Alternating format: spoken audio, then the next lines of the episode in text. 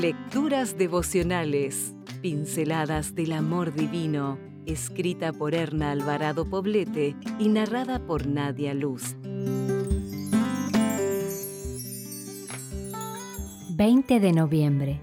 Caminando con Dios. Oh Señor, enséñame tu camino, para que yo lo siga fielmente. Haz que mi corazón honre tu nombre. Salmo 86, 11. Caminar junto a otra persona no resulta tan sencillo en algunas ocasiones. Mi experiencia al respecto me hace recordar las caminatas que solía hacer con mi padre.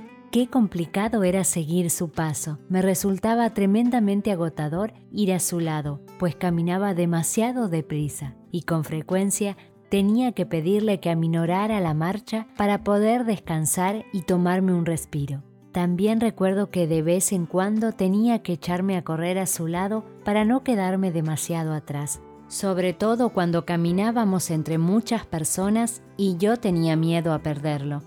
Cuán grande es la diferencia cuando decidimos caminar con Jesús.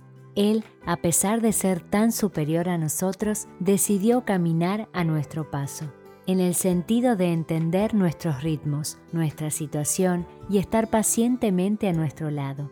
Jesús se transforma en nuestro compañero y va junto a nosotras, a nuestro ritmo.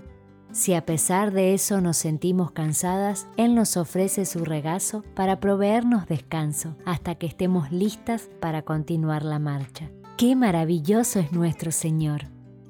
Con Jesús podemos caminar serenamente, pues tenemos la convicción de que nunca nos abandonará. Jesús siempre hará un alto en el camino para esperarnos, aunque en ocasiones seamos nosotras las que decidamos abandonarlo para ir en pos de otras cosas que nos atraen. Con un cariño inmenso nos sigue esperando.